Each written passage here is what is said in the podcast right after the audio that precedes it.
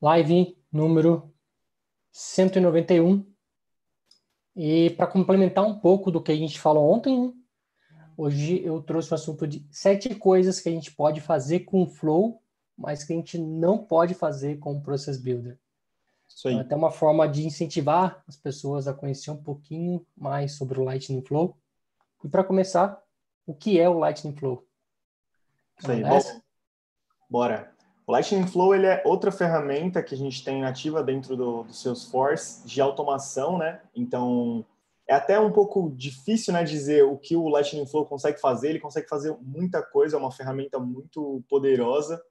É, a gente tem várias badges dentro do Trailhead para aprender a usar o Lightning Flow e mesmo assim ainda dá para fazer mais coisa. Se você domina bem essa ferramenta, você consegue, enfim, automatizar bastante coisa. A gente tentou trazer aqui alguns pontos, né? É, principalmente o que você não, o que você faz no Lightning Flow que você não faz no, no Process Builder. É, só que tem coisas que os dois conseguem fazer, né? Então, além disso, tem mais coisa que o Lightning Flow consegue fazer. É, a gente colocar numa escadinha, né? Primeiro a gente tem um workflow, depois a gente tem o Process Builder e depois a gente tem o Lightning Flow.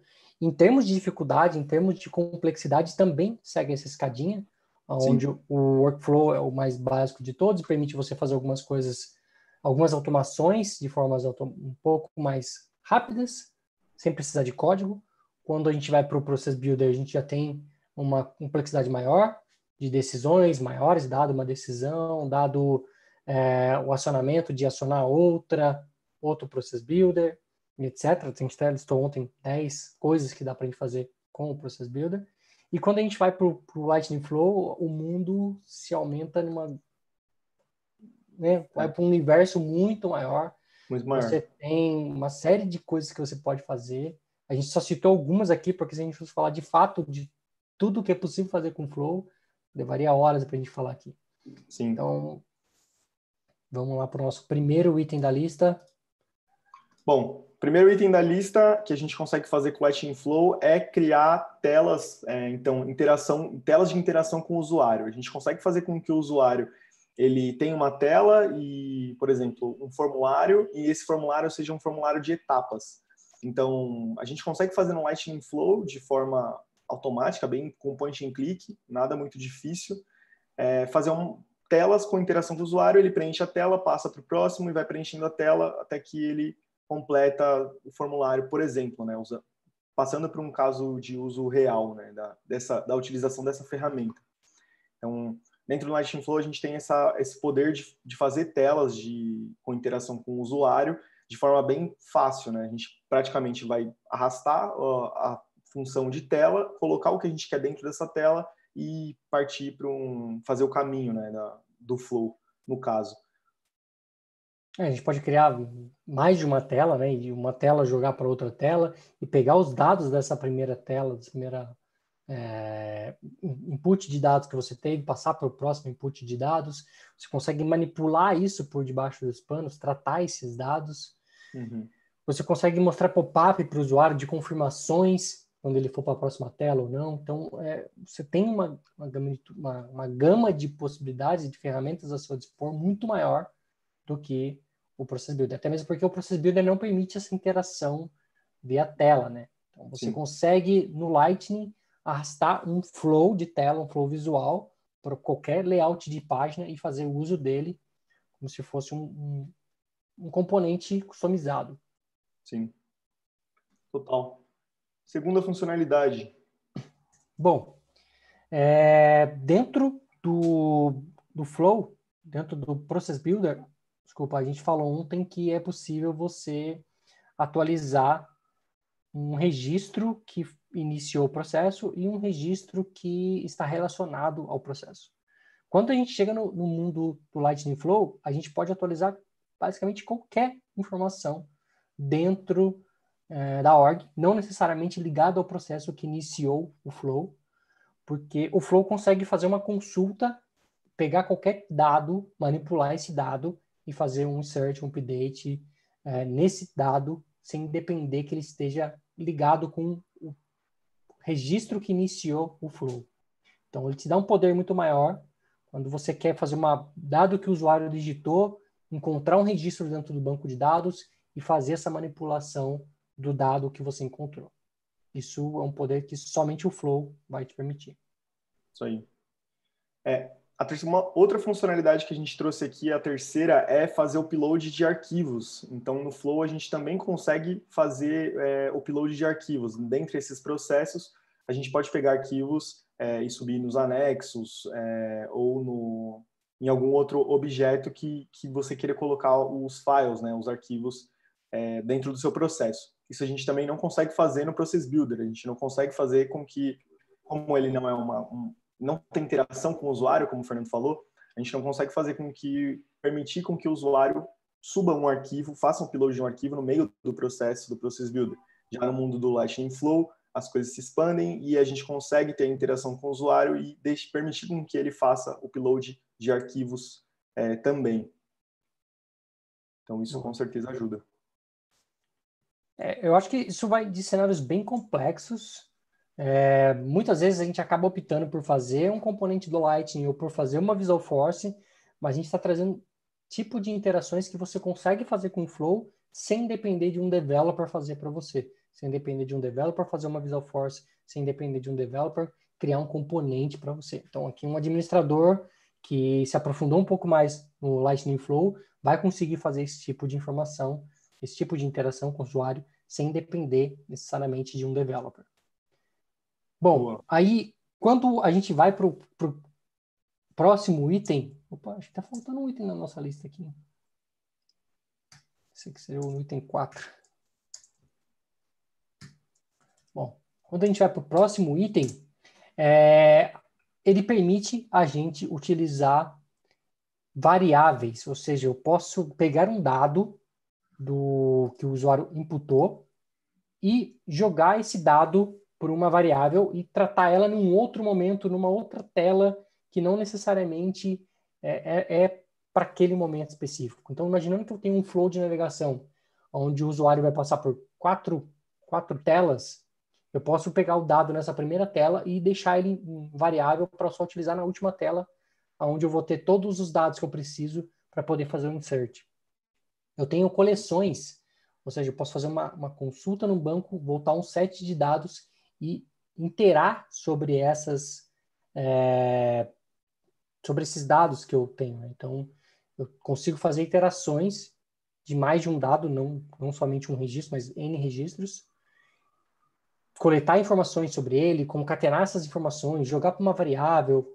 Isso que eu estou falando é algo bem complexo de se fazer para dentro do Flow, até mesmo para um developer, mas não é uhum. algo impossível, tá? Por isso que a gente costuma dizer que um developer tem que saber um pouco de admin, o admin tem que saber um pouco do developer. Eu acho que essa, esse é o ponto onde a maioria dos administradores sente um pouco de insegurança porque você está lidando com um, um poder de, de, de, customização muito grande que vai depender que você tenha um conhecimento mais profundo de, de um pouco de lógica mesmo, do que é uhum. uma variável, que é um tipo de dado, e isso você só vai ter com o tempo e se você se aprofundar de fato com o Lightning Flow. Não é igual ao Process Builder que você facilmente vai conseguir identificar o que tem que fazer e sair fazendo. O Flow, quando você entra dentro dele a primeira vez e dá um new Flow, você já se sente completamente perdido. É. É, administradores vão ter sim mais dificuldade se você não tiver lógica, não tiver alguns conceitos antes. Mas, de novo, não é algo impossível, é algo que tem, existe muito material por aí, é algo que é, te dá um poder, uma ferramenta que tem um poder muito grande, e eu acho que a gente tem que começar a explorar cada vez mais essa, essa ferramenta a seu favor. É, como eu falei ontem, eu acho que um administrador que domina bem o Process Builder e o Flow, ele com certeza consegue fazer muita coisa sem customização da, da plataforma, né? Sem precisar chamar um developer, fazer coisas é, em código. Porque o, o flow, como o Fernando disse, é quando você dá um new flow, você consegue fazer muita coisa lá dentro, o, o mundo de coisas é bem grande. Então, é um poder é um poder muito bom assim, muito grande para o admin conseguir fazer de forma rápida, né? Lembrando que tudo que é padrão da plataforma vai ser mais rápido do que fazer é, via código. Mesmo que você tenha que ter uma curva ali de aprendizagem no Flow, eu acho que vale a pena essa curva, justamente porque uma hora que você aprende, muita coisa que você faria customizando, e aí codando, fazendo classe de teste, fazendo deploy, todas essas coisas, você vai fazer via Flow e vai ser muito mais simples e muito melhor para a sua org também. Então, vale a pena estudar com certeza o Flow. É, um próximo item que a gente tem é a questão de você deixar um flow em pausa.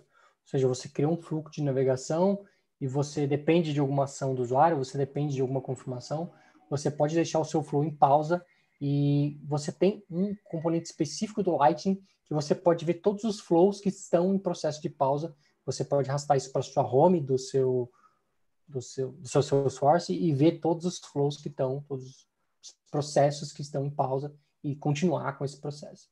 Então, é algo que também só é possível fazer usando o Flow. Boa. O sexto. Próximo cara. item. Sexto item.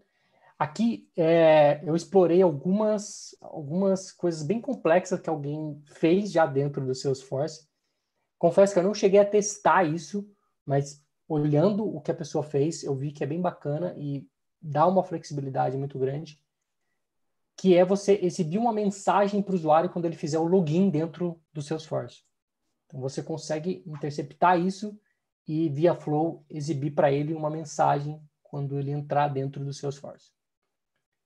Boa.